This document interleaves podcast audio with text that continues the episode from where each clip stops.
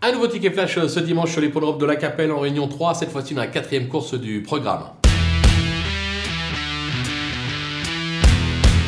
Dans cette épreuve, on va tenter un 2 sur 4. On va s'appuyer sur le numéro 5, euh, Gratte-Ciel, euh, qui cherche sa course euh, ces dernières semaines. C'est un cheval qui bénéficie d'un bel engagement puisqu'il n'a pas de rendement de distance.